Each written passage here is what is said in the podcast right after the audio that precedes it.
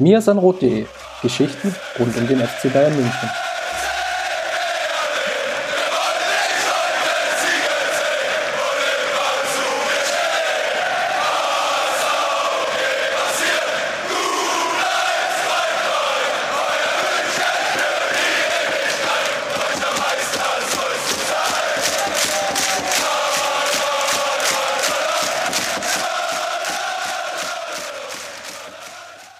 Servus, herzlich willkommen zum Mir sind Rot Podcast, Folge 175. Mein Name ist Christopher Ramm und heute behandeln wir die Folge Alibi, Alibi Lockdown. Grüß dich, Maurice. Grüß dich, Chris. Ich freue mich natürlich mal wieder hier zu sein im Podcast bei dir. Sehr gut, dann lass uns direkt loslegen. Die Sendung ist heute sehr voll, viele Themen. Zunächst einmal aber die Abteilung Hausmitteilung. Wir sind nämlich verbessert worden, beziehungsweise ich bin korrigiert worden so viel. Ehre wem Ehre gebührt. Ich hatte letzte Woche erzählt in Bezug auf den positiven Corona-Test von Serge Gnabry, der sich ja dann glücklicherweise als negativer, positiver Test, also als falscher Test herausgestellt hat. Und bin dann abgeschwiffen und habe dann versucht, die verschiedenen Testarten zu erklären und darin dann vielleicht die Unterschiede oder die Ursache zu definieren. Und ich bin auf jeden Fall auf den Punkt gekommen, dass die PCR-Tests gleich die schnell oder den Schnelltests entsprechen. Das ist natürlich völliger Quatsch. Die PCR-Tests sind einfach die normalen regulären Tests, die sehr sicher und sehr genau sind.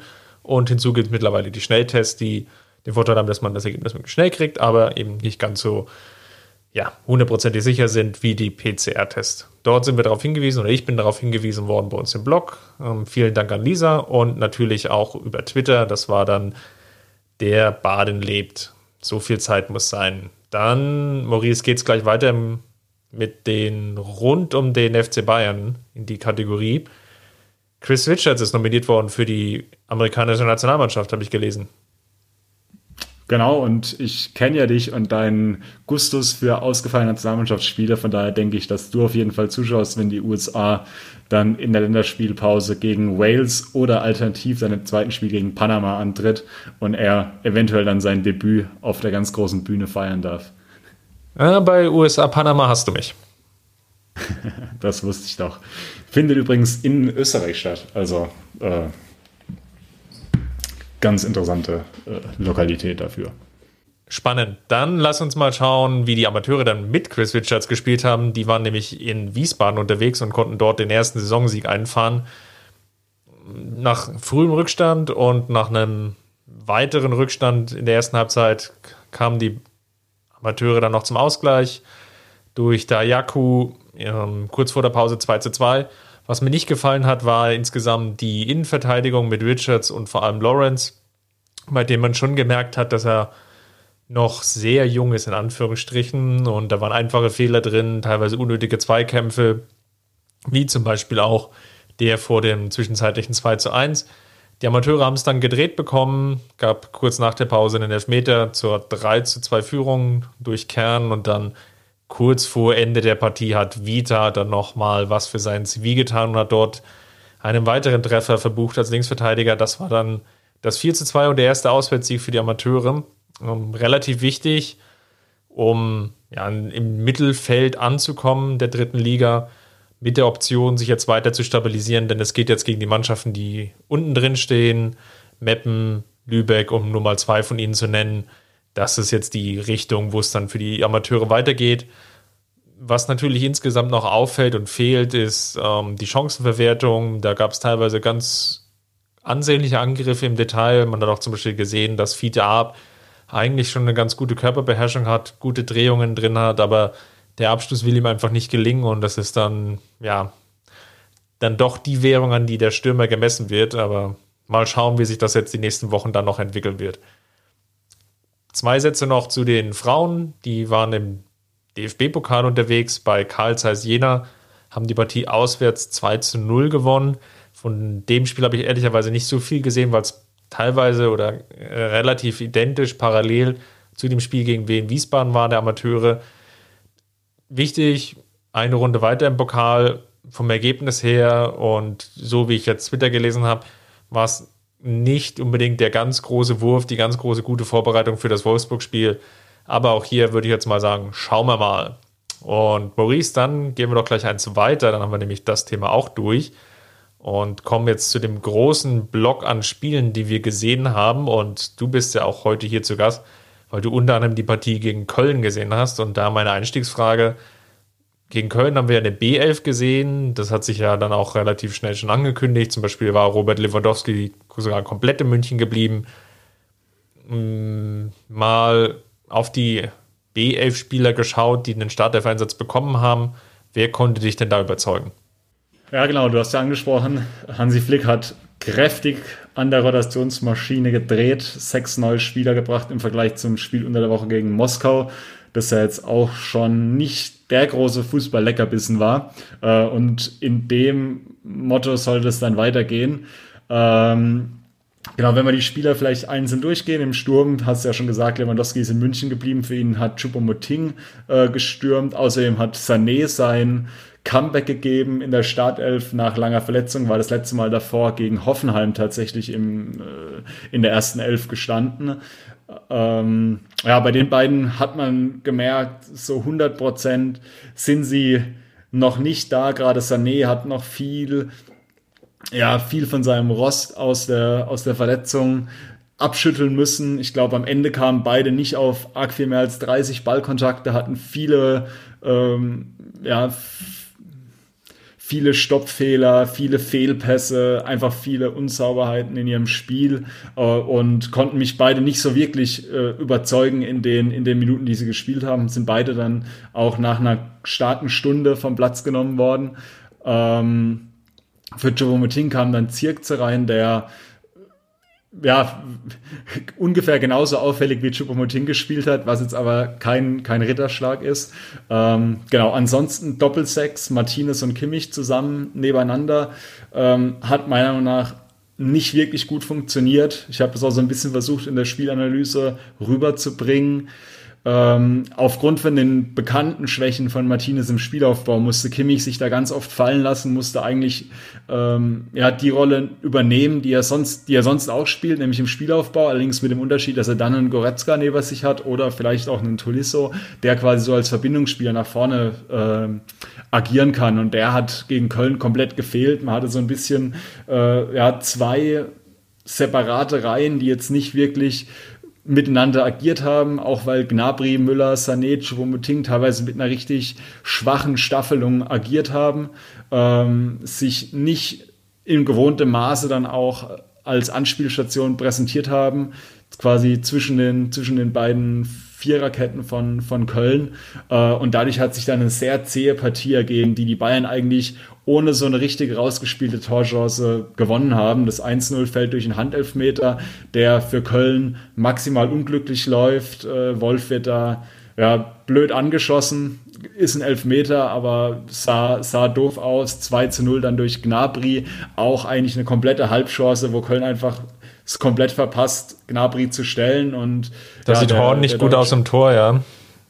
Ja, dachte ich zuerst auch. Ich glaube, er ist da, aber sieht da relativ spät dann erst den Ball. Gnabry macht das einfach so, wie er es, wie es immer macht, dribbelt direkt auf den Gegenspieler zu, zieht dann relativ ansatzlos ab. Ähm, ich glaube, es ist, war schwierig zu sehen für Horn. Ähm, ich glaube, ich würde eher bei dem anderen Horn bleiben, der, der Linksverteidiger bei Köln, äh, der da ja, viel zu passiv agiert hat in der Situation. Aber so erlaubst du es Köln dann eigentlich die ganze Zeit so ein bisschen dran zu bleiben und am Ende kommt, drückt Köln, schießt das Anschlusstor und realisiert dann eigentlich erst viel zu spät, dass sie die Chance gehabt hätten, die Bayern da noch mehr zu ärgern, als äh, nur mit dem einen Gegentor. Genau, die Mannschaft hat, glaube ich, versucht, wirklich mit minimalen Aufwand die Partie zu gewinnen. Das ist gelungen. Ich würde einen Haken dran machen und das Ding als Arbeitssieg verbuchen. Ich glaube, da sind alle Beteiligten froh darüber ja, äh, kann, man, kann man auf jeden Fall so sagen. Vielleicht noch ein kleiner Punkt äh, auf Buenassar ansprechen, der da Linksverteidiger spielen musste. Ich glaube, dem kann man von den neuen oder von den Spielern, die neu in die Startelf kamen, tatsächlich den geringsten Vorwurf machen. Äh, auf einer ja, für ihn sehr ungewohnten Position. Man hat klar gemerkt, äh, er ist er ist Rechtsfuß, war in ganz vielen Situationen, äh, muss ja überfordert, möchte ich fast sagen, weil sich den Ball immer auf den anderen Fuß legen musste, um offensiv irgendwas zu kreieren. Äh, dadurch ein bisschen ungelenkes Spiel von ihm, würde ich ihm aber an der Stelle keinen Vorwurf machen. Ich glaube, Flick äh, wird sich das auch in den anderen Spielen zurechtlegen, sodass er die Option tatsächlich nicht mehr ziehen muss in, in späteren Spielen. Dann lass uns mal kommen auf das Spiel, was jetzt alle noch präsent haben. Das 6 zu 2 gegen Salzburg. Da hat Flick dann auf die erste Elf gesetzt. Ich hatte die Ehre, die Spielanalyse für uns bei mir Rot zu schreiben und das war auch einer meiner Punkte. Und deswegen war auch meine Eingangsfrage so richtig auf das Köln-Spiel bezogen. Es hat sich dann niemand wirklich aufgedrängt, demzufolge Startelf, einziger vielleicht Unterschied oder vielleicht zwei Personalien, die man noch sehen könnte. Süle, der wegen einer Covid-Erkrankung, die scheint diesmal wirklich positiv leider zu sein, der hatte gefehlt und Goretzka mit einer Wadenverletzung. Das wären natürlich zwei potenzielle Startelf-Kandidaten. Dafür jetzt Holiso, der sich, glaube ich, auch eine ganz gute Rolle mittlerweile erspielt hat. Und dann Jerome Boateng in der Startelf. Coman Gnabry auf den Flügelpositionen. Also kurzum eigentlich so das Beste, was jetzt Hansi Flick zur Verfügung hat. Und das sah ehrlicherweise am Anfang gar nicht gut aus, weil die Münchner sich sehr schwer getan haben mit dem 4-2-2-2 von Salzburg, die sehr aggressiv teilweise gepresst haben, sehr stark in die Seitenverlagerung gegangen sind, dort also auch immer wieder versucht haben, den ballführenden Spieler der Münchner wirklich unter Druck zu setzen. Und das hat auch sofort geklappt. Die sind auch mit der ersten Chance in Führung gegangen. Weiß nicht, wie du das erste Gegentor gesehen hast. Ich finde, da war wieder so die, die Restverteidigung nicht ganz sauber und was wir in den letzten Wochen häufiger gesehen haben, ohne jetzt das Thema Alaba wirklich schon aufmachen zu wollen, aber David Alaba verlässt sich natürlich sehr häufig dann auf seine Schnelligkeit und lässt sich dann zurückfallen und bringt natürlich dann seinen Nebenmann häufiger in Schwierigkeiten, der vielleicht nicht die ganze hohe Endgeschwindigkeit hat. Und dadurch werden dann Passwege geöffnet, die vielleicht gar nicht geöffnet werden müssten, wenn man wirklich auf Abseits spielt. Ja, ich glaube, das ist generell schon ein Punkt, den man, den man bei Alaba so ein bisschen so ein bisschen kritisieren kann in der, in der ganzen Saison. Also ich glaube, wir haben da auch im Blog ein bisschen angeregt drüber diskutiert und sie sind eigentlich aber alle im Schluss dann doch der gleichen Meinung, dass, dass David Alaba bisher äh, ja, eine Saison zum Vergessen eigentlich spielt, äh, in, in keinem Spiel wirklich das Niveau dargelegt hat, was er letztes Jahr über, ja, über Phasen wirklich gespielt hat und ja, wo ich glaube, Daniel war es auch gesagt hat, da war er für ihn einer der besten Innenverteidiger der Welt und das, davon ist er, davon könnte er momentan, glaube ich, nicht weit davon äh, ent, entfernt sein. Ähm, und gerade das, was du sagst, ich finde, er hat dieses Jahr ein extrem schlechtes Gespür dafür, wann es sich lohnt, rauszurücken, äh, wann, wann er sich dann doch mal an der Abseitslinie äh, zu weit fallen lässt und dadurch dann so Konter möglich, wie wir es gestern eben auch gegen, gegen Salzburg gesehen haben. Ich finde, da ist sein Stellungsspiel dieses Jahr lässt, lässt viel zu wünschen übrig. Genau, kann natürlich auch wiederum an den vielen personellen Wechseln liegen. Dann hat er selber auch nicht so viel Spielzeit zur Vertragskonstellation wichtig, dann später nochmal ausfragen. Also nicht ganz perfekter Start, Münchner frühen Rückstand und es hat lange gedauert, so 10, 15 Minuten, bis die Bayern dann auch mehr Sicherheit in die eigenen Aktionen bekommen haben, konnten sich dann besser durchkombinieren, hatten dann vielleicht auch etwas Pech mit dem Unparteiischen, dass das Foul an Hernandez, dass es zwischenzeitlich einen Elfmeterpfiff gab, dann wieder zurückgenommen wurde. Dann hat Gnabry ein Tor erzielt, stand im Abseits. Dann hat schlussendlich Müller den Elfmeter rausgeholt und mit den Unentschieden war man dann so halbwegs in der Partie, würde ich mal behaupten. Hattest du das Gefühl, dass es wirklich nur an der Chancenverwertung lag, vor allem jetzt in der ersten Halbzeit und dann natürlich auch, sagen wir mal, bis zu dem 3 zu 2, dass die Bayern das Spiel enger gestaltet haben, als sie es hätten tun müssen? Oder lag das dann auch an dem, der guten Salzburger Verteidigung, dass die Abschlüsse, die die Münchner hatten, dann nicht die allererste Güteklasse hatten? Ja, ich glaube, das das ist dann irgendwo eine, eine gesunde Mischung aus beidem. Also ich, äh, du hast ja angesprochen, die beiden hatten ja noch ein, zwei Aktionen, wo ihnen ja das Tor oder die Großchance durch den Video Assistant ver, ver, verweigert wurde. Ich glaube, selbst beim 2-1 kann man nochmal drüber diskutieren, ob man das Tor nicht eigentlich aberkennen muss. Äh, meiner Meinung nach steht da Lewandowski bei der Ballweiterleitung auch im Abseits. Ähm, aber das mag auch an der, an der Perspektive vom TV liegen. Ähm, nee, aber wie du, wie, wie du richtig gesagt hast, die, die Salzburger hatten schon eine, eine, eine, gute Taktik, waren von, der, vom, von ihrem Trainer her schon gut darauf eingestellt, die Bayern früh anzulaufen und dadurch auch so ein bisschen vielleicht mit den eigenen Waffen zu schlagen. Was dadurch aber nicht gut funktioniert hat, war, dass sie ihnen schon auch immer wieder Räume angeboten haben. Und das ist jetzt gerade, glaube ich, ein großer Unterschied zu den beiden Spielen, die wir davor gesehen haben, zu dem Köln-Spiel und zu dem Moskau-Spiel, wo beide Mannschaften es geschafft haben, sich extrem kompakt aufzustellen und die Münchner dadurch eigentlich nie mit wirklich mit Tempo äh, auf, die, auf die gegnerische Abwehr zulaufen konnten, nie wirklich gut in 1 gegen 1 Situationen kamen, sondern immer sofort ein zweiter Mann da war. Und das hat Salzburg ein bisschen verpasst, einfach geschuldet dadurch, dass sie versucht haben, ein bisschen aggressiver in die Partie zu gehen. Äh, ich glaube, das hat sie am Anfang bezahlt gemacht äh, durch, das, durch das schnelle 1 zu 0. Ähm, aber dann auf die, auf die lange Sicht, wo natürlich dann auch ein bisschen die, die Konsequenz immer ein bisschen nachlässt, wo vielleicht dann der letzte Schritt irgendwo fehlt, äh, da schleichen sich dann eben die 1, 2, 3 Prozentpunkte ein, die der FC Bayern dann natürlich äh, weiß, wie äh, auszunutzen. Ja, absolut. Also es gab so zwei, drei Szenen, auch die Gnabry-Chance, ich weiß nicht, was Ramalho, der dann nochmal auf der Linie geklärt hatte. Also es gab, glaube ich, die Möglichkeiten. Und was die Münchner verpasst haben und wo es, glaube ich, in der Champions League dann vor allem darauf ankommt, ist, ja auch wirklich die Torchancen dann möglichst schnell und effizient in Tore umzumünzen. Und das ist ihnen ja gerade im Champions League-Turnier gut gelungen. Das ist ihm auch in der Auftaktpartie gegen Atletico gut gelungen. Das war gegen Salzburg definitiv nicht der Fall. Es gab eine Vielzahl an Torchancen, die allesamt dann nicht konsequent vielleicht auch ausgespielt wurden, wo der allerletzte Pass vielleicht noch möglich gewesen wäre, da nicht gespielt wurde.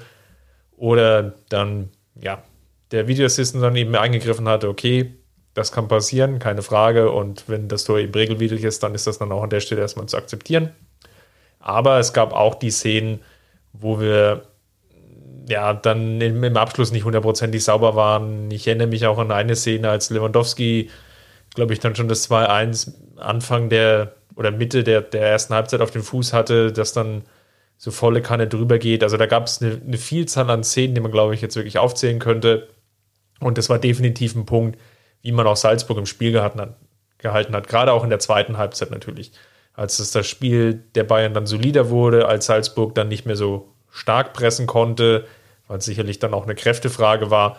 Da gab es ja dann auch die Chance von Koman, die zum Beispiel an die Latte ging, wo es dann ja direkt im Gegenzug dann den, den Fehler gab im Aufbau, der sofort bestraft wurde und dann in 2 zu 2 gegangen ist. Also kurzum, die Münchner haben sich das Spiel, glaube ich, schwerer gemacht, als es eigentlich nötig war. Nichtsdestotrotz gab es gerade in dem eigenen Abwehrverhalten doch die ein oder andere Baustelle. Ich spiele jetzt darauf an, ich weiß nicht, wie du es gesehen hast. Die Münchner hatten sich auch schwer, gerade zweite Bälle im Mittelfeld einerseits zu erobern, beziehungsweise dann auch, glaube ich, sauberer zu verteidigen. Also Salzburg hatte viele lange Bälle auch gespielt, wo eine durchaus beachtliche Zahl dann auch wiederum in den Reihen von Salzburg dann verblieben ist und dann konnten sie das Mittelfeld dem, dem oder demzufolge auch sehr schnell überspielen. Ja, auf jeden Fall. Und auch das ist was, das zieht sich so ein bisschen durch die letzten Spiele bei den Münchnern durch, dass ja irgendwo im, im Mittelfeld momentan so ein bisschen der Wurm drin ist. Und das mag vielleicht auch ein bisschen daran liegen, dass, dass Goretzka gerade fehlt, wo man, glaube ich, tatsächlich ein bisschen unterschätzt seine, seine Qualitäten auch in der, in der Defensive, wie er doch immer wieder es schafft, allein durch seine Physis dann nochmal in viele Zweikämpfe zu kommen und einfach Spieler auch gerade bei so, so langen Bällen dann auch mal zu, zu bedrängen und unter Druck zu setzen oder genau eben dann, wie du gesagt hast, diese zweiten Bälle ein bisschen festzumachen. Ähm, auch etwas, das glaube ich, äh, ja, wofür man eigentlich Martinez hätte, der natürlich aber andere Probleme hat. Den Spielaufbau hatte ich ja vorhin schon angesprochen.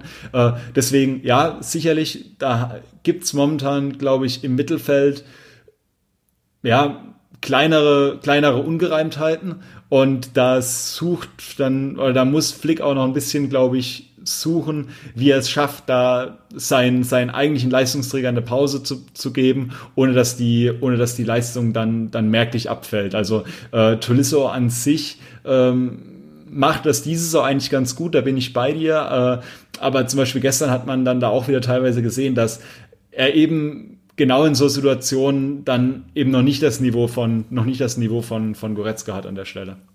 Ja, absolut. Vielleicht auch noch einen zweiten Spieler zu nennen, der gestern, Mittwochabend auf, abgefallen ist, war Benjamin Pavard, der natürlich Pech hatte, dass er die frühe gelbe Karte bekam, der dann für mich, ich weiß nicht, wie du es gesehen hast, ob ich da eine, eine, exklusive Sicht hatte, schon nah am Platzverweis war in der ersten Halbzeit. Also es gab so zwei, drei Szenen, wo ich dachte, uiuiui, wenn es da blöd ja, läuft, ja, dann, dann geht er vielleicht schon frühzeitig duschen. Ich war auch überrascht, dass Flick ihn dann so lange hat spielen lassen, aber als es dann die Phase gab, wo Salzburg dann weniger Chancen hatte, also Anfang, Mitte der zweiten Halbzeit, dann ist es dann vielleicht auch nicht ganz so risikoreich gewesen.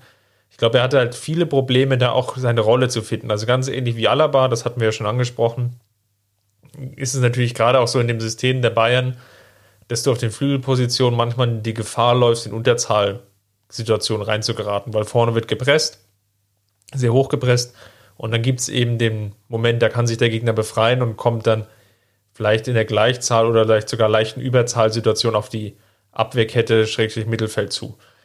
Und was wir dann häufiger jetzt auch bei Pavard in dem Spiel gesehen haben, war, dass es eine Unterzahlsituation gab, also sprich zwei Spieler von Salzburg gegen Pavard. Und er, er findet da halt nicht den richtigen Weg. Soll ich jetzt aktiv rausrücken oder soll ich mit dem Spieler mitgehen, der sich in meinem Rücken versucht freizuspielen? Und wenn du in dieser Unterzahlsituation drin bist, gilt es eigentlich für die Viererkette möglichst einen Spieler von Salzburg an der Stelle ins Abseits zu stellen und rauszunehmen und dann auf den Ball für den Spieler draufzugehen. Wenn das die, äh, die Situation so hergibt. Und das waren halt in ein, zwei Szenen, wäre das der Fall gewesen. Ich erinnere mich auch an das Ding, was Neuer so exzellent hält. Das ist genau aus so einer Szene entstanden. Pavard hat eine Unterzahlsituation, geht nicht aktiv auf den Gegenspieler drauf. Ich weiß gar nicht, wer den, den Pass dann spielt. Der geht in die Mitte und äh, Salzburg kommt zu der Großchance, neu erhält. War dann die zwischenzeitliche Nochführung zum 2 zu 1. Und das waren, glaube ich, zu viele Szenen, die einfach aufgefallen sind. Plus natürlich im Nachgang, Saar wird irgendwann eingewechselt. 74. Minute war der erste Wechsel von Flick. Und Saar hat es dann extrem gut gemacht. Aber ich glaube, hier muss man einschränken natürlich dazu sagen, Salzburg wurde auch ganz schön müde. Ja, auf jeden Fall. Ähm, vielleicht ein Punkt für, für, für Benji Pavard, den man noch, den man noch anbringen kann, hat äh, Marc bei uns heute im, im Slack gepostet. Und das fand ich eigentlich an sich, äh, sich ganz, ganz schlüssig. Und zwar hat er gemeint, naja, Pavard muss dieses Jahr ein bisschen in einer anderen Rolle agieren, wie er sie letztes Jahr gespielt hat. Und zwar dadurch, dass Alfonso Davis auf der linken Seite fehlt, fehlt natürlich dieser offensive Impuls eines zusätzlichen ja, Außenverteidigers, der quasi als, ja, fast als Flügelstürmer agiert, als weitere Anspielstation ganz vorne agiert.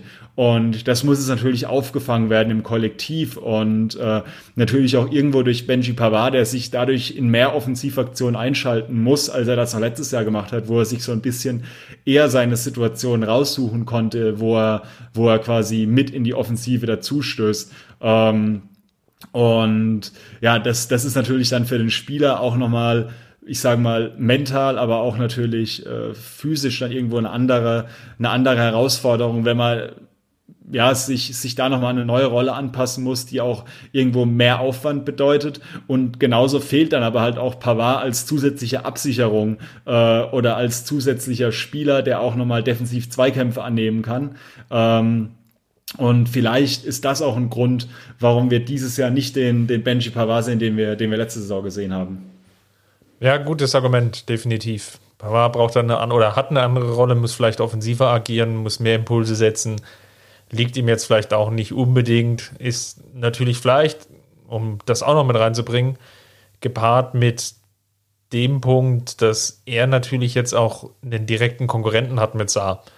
Und Saars Stärke in der Offensive liegt und vielleicht versucht auch Pavard das etwas zu kompensieren und um Flick zu zeigen, du brauchst Saar gar nicht, sondern ich kann das schon mit übernehmen, diese Rolle. Dazu kommt natürlich noch die lange Verletzungspause während vor das Champions League oder vor, der, vor dem Champions League Finalturnier. Das war sicherlich auch nicht zuträglich. Also gibt ein paar Gründe definitiv, die man da herausarbeiten kann.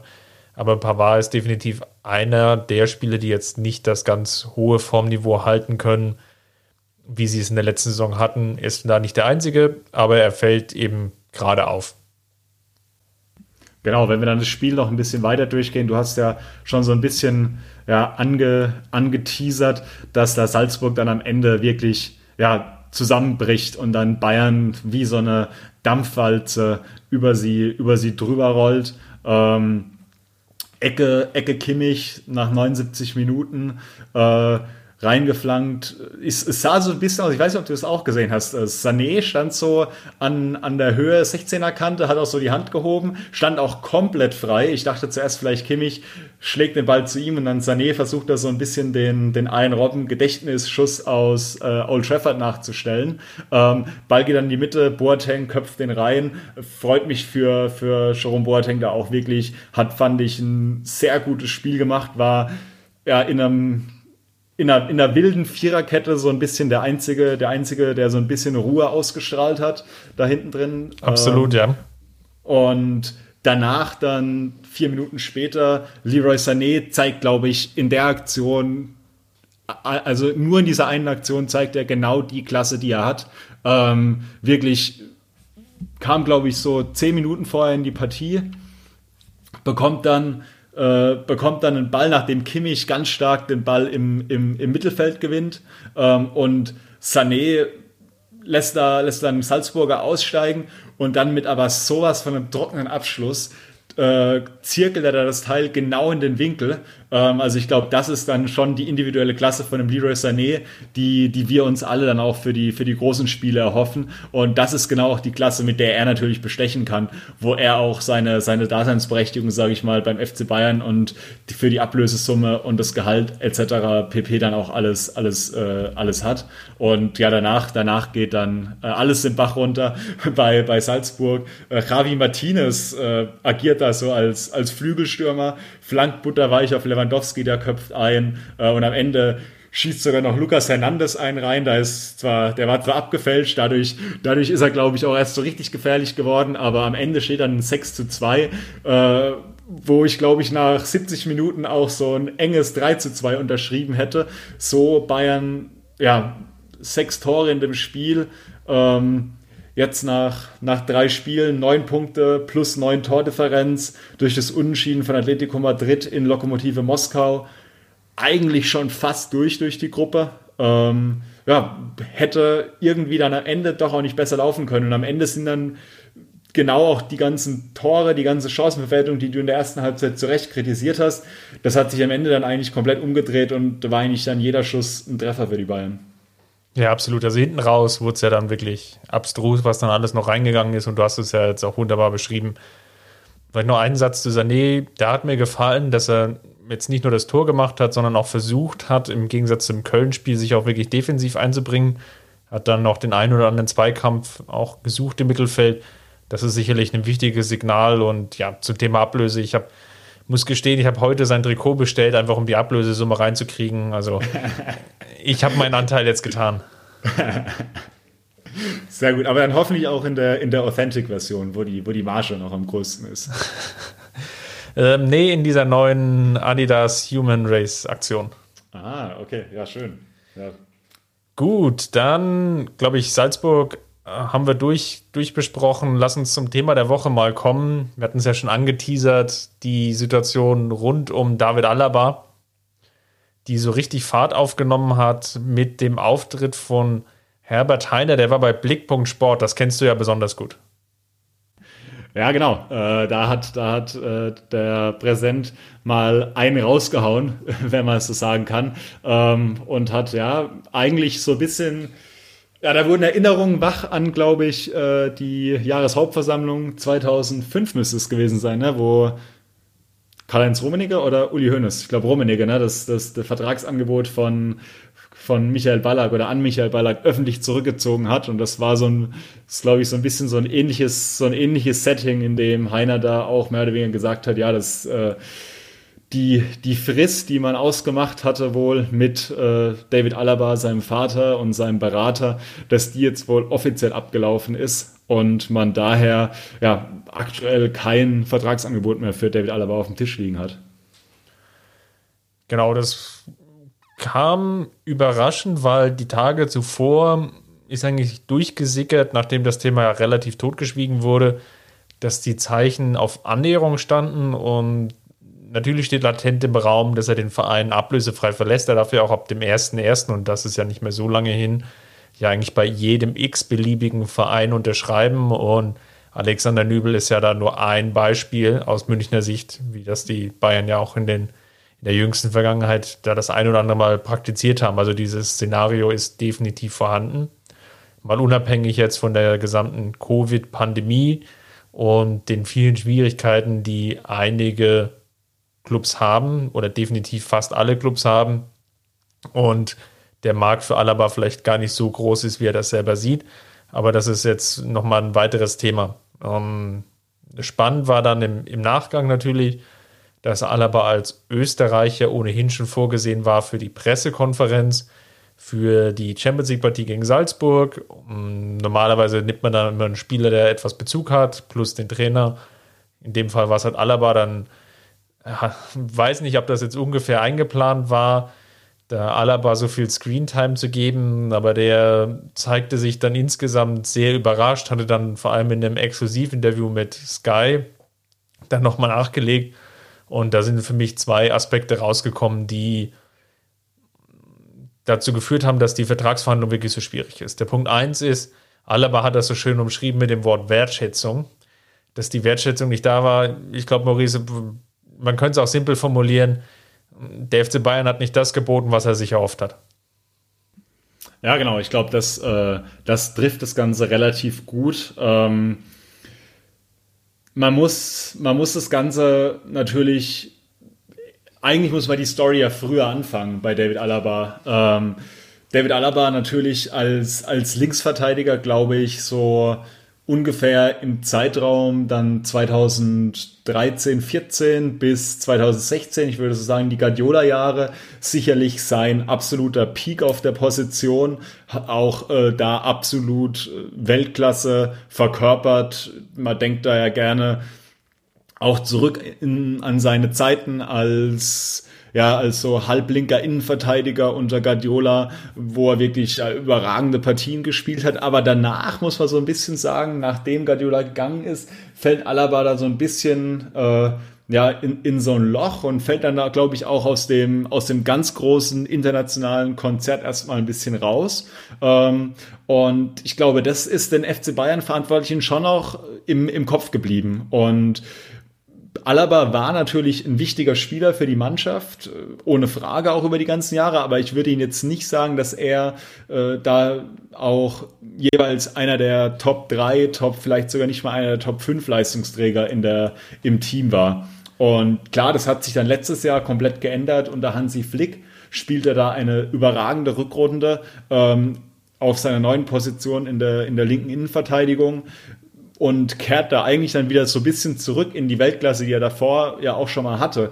Und jetzt ist, glaube ich, genau da die Diskrepanz, die, die sich dann auch monetär da wahrscheinlich niedergeschlagen hat. David Alaba natürlich sieht seinen Status jetzt ähm, ja eben als, als aktueller Weltklasse-Spieler und der FC Bayern hat halt auch die ganze Zeit davor nicht vergessen. Und äh, ich glaube, da könnte so ein bisschen der Unterschied herkommen. Jetzt muss man natürlich sagen, dass sowohl der FC Bayern als auch äh, David Alaba versucht haben, in den letzten, letzten Jahr auch immer wieder darzustellen, dass Alaba ja auch in der Kabine ein extrem wichtiger Spieler ist. Ich glaube, gerade auch seine Freundschaft oder wie man auch immer es bezeichnen mag, mit, mit Alfonso Davis, den er da so ein bisschen an die Hand genommen hat, ähm, sprechender, sprechender Bände. Und das ist, glaube ich, auch so ein bisschen der, der Anspruch von David Alaba. Ähm, der ja auch schon immer so ein bisschen das, ja, vielleicht ein bisschen einen höheren Anspruch hatte, als er dann tatsächlich auch auf dem Platz oft gezeigt hat, gerade so in den Jahren 2016 bis 2019.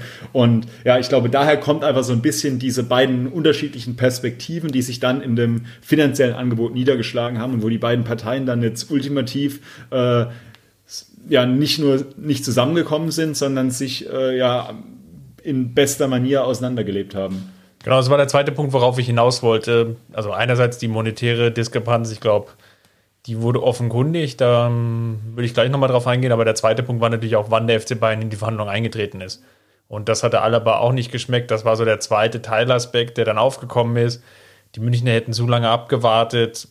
das ist natürlich auch ein Argument, was schwer zu beurteilen ist. Es standen außerdem viele Vertragsverlängerungen an. Und da war vielleicht der Fokus dann auch noch ein leicht anderer. Ist verständlich aus Alaba Sicht, dass er da sich etwas gekränkt fühlt. Auf der anderen Seite kann ich auch den Verein verstehen, der dann auch vielleicht abwarten wollte, wie sich die Gesamtsituation entwickelt. Davis hattest du schon angesprochen, der war der Shootingstar in der letzten Saison, sticht heraus in dieser eigentlichen Rolle und es war vielleicht gar nicht so richtig klar, ob Alaba in dieser linken Innenverteidigerrolle wirklich so konstant zum Leistungsträger geworden ist, wie es in der letzten, letzten oder in der letzten Rückrunde dann war.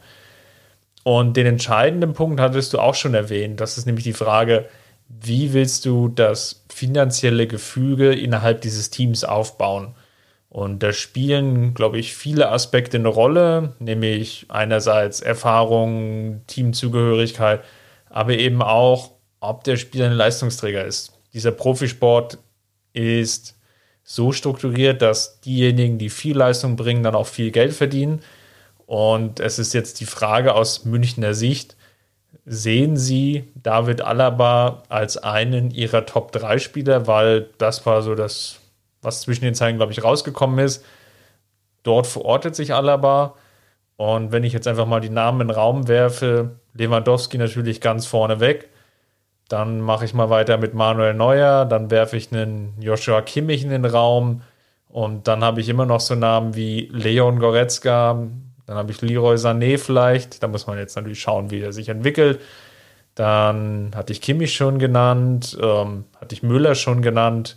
Also da gibt es noch eine Handvoll Spieler, wo wir meiner Meinung nach jetzt in die Diskussion gehen können und dort irgendwo versuchen, Alaba einzuordnen. Und das ist natürlich dann ein Punkt, wo der Spieler sich wohl besser einschätzt, als ihn der Verein einschätzt. Und das erklärt dann vielleicht auch die Diskrepanz, die jetzt da ist. Was mich jetzt umtreibt in der Gesamtsituation ist natürlich, muss das jetzt nach, so nach außen getragen werden. Einerseits vom Spieler in den Äußerungen der letzten Tage, die nachvollziehbar sind, aber eben auch vom Seiten des Vereins. Also sprich die Angriffe gegen den Berater von Alaba, dann die Äußerung von Heiner, die in der Situation wohl auch nicht glücklich war. Also kurzum, da haben beide Seiten nicht ihr allerbestes Gesicht gezeigt und jetzt liegt da so ein Scherbenhaufen und das wird wahrscheinlich darauf hinauslaufen, dass wohl einer der Schlüsselspieler der letzten Saison und natürlich der letzten Jahre plus Identifikationsfigur die München ablösefrei verlässt. Ja, ich glaube, gerade der letzte Punkt, den du ansprichst, der, der, ist, der, der trifft natürlich einen schon hart. Also, wenn man sich natürlich die Vita von David Alaba anschaut, dann ist er äh, in Sachen für den FC Bayern ist er, ist er 395 Mal aufgelaufen über alle Wettbewerbe, ist damit Top 20 all time. Ich glaube, je nachdem, wie viele Spieler dieses Jahr dazukommen, könnte er zum Beispiel da noch einen äh, Karl-Heinz Rummeniger oder Franck Ribéry überholen. Wenn man da jetzt noch zwei, drei Jahre draufschlägt, dann ist er da in Sphären von Bastian Schweinsteiger, Philipp Lahm, Franz Beckenbauer unterwegs. Ähm, und ich, ich glaube natürlich, tut es schon jedem FC Bayern-Fan der Seele dann irgendwo weh, so einen verdienten Spieler dann irgendwo, irgendwo zu verlieren. Und ich, ich bin da auch komplett bei dir, was du gesagt hast. Ich finde es extrem schade, dass man so ein Thema nicht geschafft hat, intern zu klären, äh, sondern dass man das jetzt so an die Öffentlichkeit trägt. Ich kann natürlich auch irgendwo einen Verein verstehen, ähm, der sich da einfach hart aufstellen will und eben sagen will, er lässt sich eben nicht alles gefallen äh, von, von, von Spieler und auch von Beraterseite. Ähm, aber trotzdem glaube ich, glaube ich, hätte es subtilere Wege gegeben, das zu lösen. Jetzt kamen ja auch im Nachgang verschiedene Stories raus. Ähm, die Alaba-Seite behauptet, das kam komplett aus dem, aus dem Nichts. Die Vereinsseite hat eher so Informationen liegen lassen in die Richtung, na, wir haben ganz klar und transparent dieses äh, Ultimatum kommuniziert gegenüber der Familie und dem Berater von David Alaba und da ist nichts geschehen. Ich glaube, da, da können wir beide jetzt, jetzt nicht sagen, welche von diesen Versionen dann, dann im Zweifel stimmt und natürlich auch die konkreten Zahlen, da tappen wir natürlich dann auch im, im Nebel.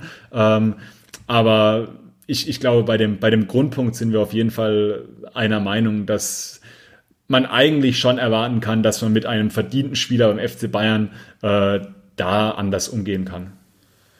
Genau, das Interessante war auch noch, dass Alaba, das war so das dritte Argument, was ihn, glaube ich, oder was, was, was mir definitiv von den beiden anderen Argumenten dann wirklich auch am wenigsten gefallen hat, war, dass er sich darüber beschwert hat, dass die Münchner es ja in Erwägung gezogen hätten, ihnen ein Tauschangebot oder einen Tauschdeal mit zu integrieren. Dann geleakt wurde dann eventuell der Sanel-Deal, aber eventuell auch noch andere Transferaktivitäten dann in den Laufe der, der Transferperiode im Sommer. Und selbst das kann ich ja auch wiederum aus Sicht des Vereins nachvollziehen, weil aufgrund der Covid-Pandemie eben wenig Geld da ist. Wir haben ja relativ lange auch hier im Podcast darüber philosophiert, welche Spieler holt man. Ähm, es gab auf den letzten Drücker dann wirklich Transferaktivitäten, teilweise von relativ namenlosen Spielern, um es einfach überspitzt zu formulieren. Und dem Münchner war natürlich ganz klar daran gelegen, dass man so einen potenziellen Starspieler wie Alaba dann nicht ohne Gegenwert verliert. Also bei Thiago ist, ist das gelungen, bei Alaba eben nicht. Und das kann ich aus Sicht des Vereins natürlich nachvollziehen, dass man da noch versucht, dann noch zu retten, was nicht mehr ganz zu retten ist, aber doch das Maximum herausholt. Und das muss dann auch ein Spieler verstehen und, glaube ich, auch akzeptieren können. Ja, die, die, die große Frage ist natürlich jetzt, ähm, was, was passiert? Äh, Schaffen es die beiden Seiten, sich nochmal irgendwo anzunähern? Ich glaube, gestern hat da äh, Hasan Salihamidzic im, im Interview vorm Spiel auch eher nochmal die Tür zugeschlagen für diesen Weg.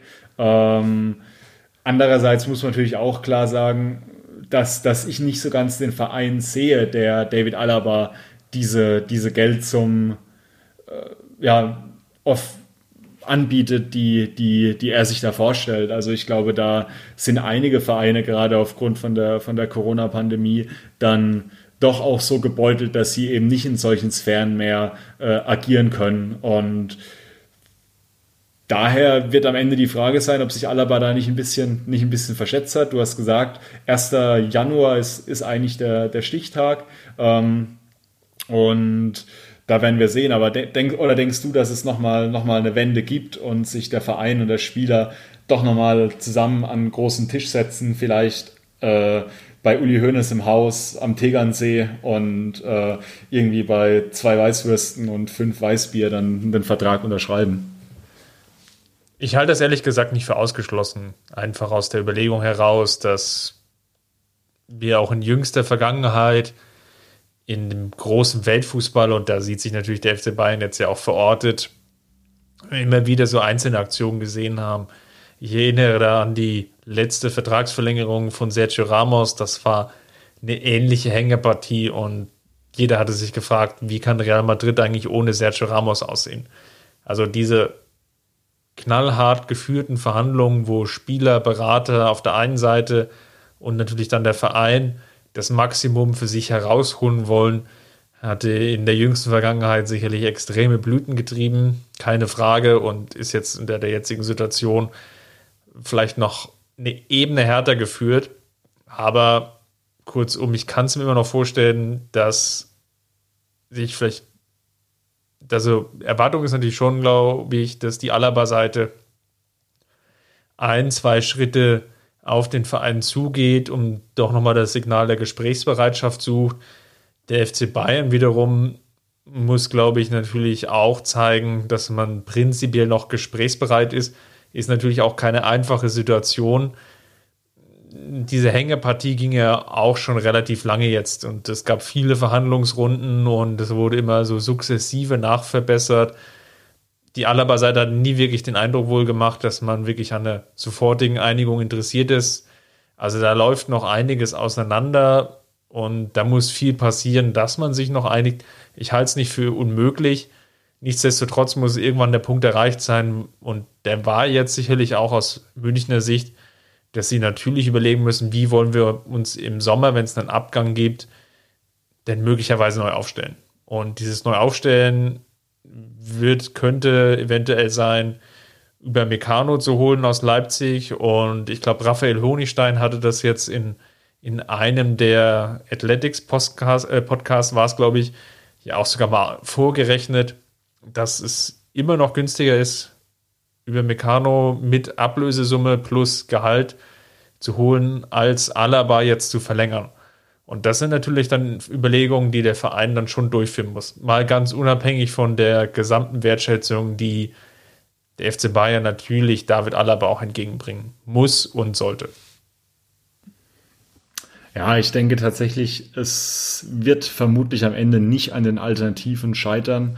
Ähm, man hat ja damit äh, quasi auch noch einen weiteren Spieler in der, in der Hinterhand, ähm, den man da auch reinwerfen kann, der jetzt, glaube ich, nach der Länderspielpause zurückkommen könnte und dann wieder äh, dann bei der ersten Mannschaft Fuß fassen kann. Und ich glaube, dann können wir auch ein bisschen besser seine Personalie bewerten, äh, auch wie, wie Hansi Flick ihn sieht. Ähm, Jerome Boateng hat gerade heute ein Interview gegeben, dass er sich vorstellen kann, nochmal beim FC Bayern zu verlängern. Ähm, also Lucas Hernandez natürlich konnte man auch sehen, dass, dass er die Rolle von Alaba irgendwo übernimmt und wir dann mit, mit Davies quasi auf der linken Verteidigerposition weitermachen. Äh, ich glaube, der FC Bayern hat am Ende des Tages vielleicht sogar mehr äh, Optionen offen als, als David Alaba. Würde ich auch so sehen. Also werden wir weiter beobachten und uns anschauen. Machen wir erstmal den Deckel drauf, kurz zusammengefasst, das Tischtuch zwischen FC Bayern und Alaba ist zerschnitten. Wir sehen aber noch Chancen, dass es doch noch eine Einigung geben kann. Die gestaltet sich aber nicht ganz einfach. Dann, Maurice, zum Abschluss natürlich noch bei den ganzen Auswärtsfahrten. Wer war denn der Gewinner der Woche für dich? Puh, jetzt wird's, jetzt wird's schwierig. Ähm, für mich der Gewinner der Woche ähm, ist am Ende des Tages äh, Jerome Boateng. Ähm, wie gesagt, ich habe es vorhin schon mal kurz angeteasert äh, mit einem mit einem starken Spiel gegen äh, gegen Salzburg äh, am, am Dienstag und war in dem, in dem Köln-Spiel nicht mit von der Partie, was sicherlich auch ein Vorteil ist. Äh, von daher würde ich tatsächlich sagen, Jerome Boateng für mich auch bisher der beste Bayern-Innenverteidiger in dieser Saison und deswegen kann man ihm, glaube ich, auch dann diesen äh, ja, Gewinner der Woche durchaus zusprechen. Ich gehe mal mit Bonassar, einfach aus dem Grunde, weil er die größte Leistungssteigerung drin hatte, den größten Sprung. Du hast es schon angesprochen, gegen Köln war super solide auf einer sehr ungewohnten Position. Dann nach der Einwechslung gegen Salzburg drei, vier sehr gute Aktionen gehabt, sehr auffällig. Und ich kann mir durchaus vorstellen, dass er eine größere Rolle in dem Dortmund-Spiel bekommt, als wir jetzt uns vielleicht aktuell vorstellen können. Wer war denn der Verlierer für dich? Oder willst du noch einen Satz zu Saar sagen? Nee, nee, alles gut. Bin ich, bin ich, bin ich sehr d'accord mit. Ähm, finde auch, dass er sich bisher wirklich wirklich gut macht. Ich glaube, bei der ganz Anfang im ersten Spiel hat er mal so ein bisschen so 10, 15 Minuten ein bisschen äh, nasse Füße gehabt, aber seitdem finde ich ihn auch, äh, macht, er das, macht er das doch sehr gut und ich kann mir das durchaus auch vorstellen, was du jetzt gerade angesprochen hast. Wenn wir jetzt bei Verlierer der Woche sind, ähm, dann äh, wäre das für mich äh, Chupomoting, der mhm. gegen, gegen Köln, finde ich, nichts gezeigt hat, was, was nicht auch ein äh, Joshua, Kim, äh, Joshua äh, Zirkze hätte zeigen können. Ähm, und äh, ja, der fand ich komplett am Spiel vorbeigelaufen ist, der weder lange Bälle wirklich festmachen konnte, noch im Pressing ähnlich äh, effektiv war wie, wie Robert Lewandowski, der ja, keine, keine Präsenz vorne drin war und bei dem er, glaube ich, weiterhin abwarten muss, ob er ja, der Mann sein kann, den man sich erhofft hatte, zu, zu verpflichten. Ja, spannendes Argument, was mir aus dem Köln-Spiel einfach hängen geblieben ist. Positiv für Robert Lewandowski formuliert, es fällt auf, wie gut er ist, wenn andere mal seine Rolle ausüben. Sei es jetzt ein Joshua Zirkze, sei es jetzt ein Schupomoteng, wie wir es jetzt gesehen haben. Und das betont nochmal die herausgehobene Stellung, die Robert Lewandowski definitiv in dieser Saison hat. Jetzt auch mit zwei Treffern gegen Salzburg, hier endlich auch in der Champions League Torjägerliste vertreten, hat er noch beide Tore dem ähm, Gerd Müller gewidmet, der seinen 75. Geburtstag auch noch am Mittwoch gefeiert hat. Das macht die Sache mit Robert Lewandowski doch sehr rund und es wirkt so, als hätte der Champions League-Treffer, oder nicht der Treffer, sondern der Champions League-Sieg dann doch dazu beigetragen, dass er jetzt sehr geerdet und sehr wohlwoll durch die, durch die kommenden Monate und Jahre gehen kann. Gut, dann mein Verlierer aber noch, um die Geschichte mit Saar natürlich rund zu machen, gehe ich jetzt mal mit Benjamin Pavard, der mir nicht so gut gefallen hat gegen Salzburg, der da doch Schwächen offenbarte, hatten wir vorhin im Salzburg-Block schon relativ lang angesprochen. Und jetzt gibt sich aus meiner Perspektive heraus ein ganz gut geschlossenes Bild. Sah positiv aufgefallen, ein paar war negativ. Sind wir mal gespannt, wie das dann die nächsten Wochen weitergeht. Maurice, vielen Dank, dass du heute dabei warst. Ja, äh, ich bedanke mich. Ich darf noch kurz auf was hinweisen. Und zwar, ähm, der eine oder andere kennt natürlich auch unsere, unsere englische Seite. Und äh, dort sind wir jetzt tatsächlich auch äh, wieder dazu übergegangen, mit einem Podcast anzufangen. Wir hatten ja vor zwei, drei Jahren schon mal über glaube, mindestens eineinhalb Saisons einen regulären Podcast, den damals die tolle Susi für uns produziert hat.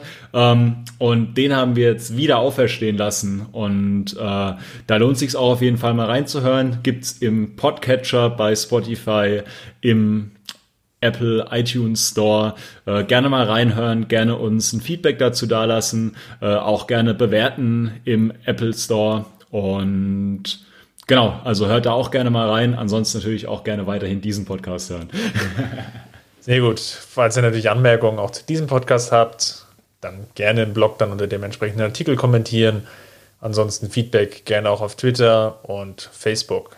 Maurice, vielen Dank und ich würde sagen, wir hören uns die Tage. Macht's gut, Servus. Ich hab geträumt von dir,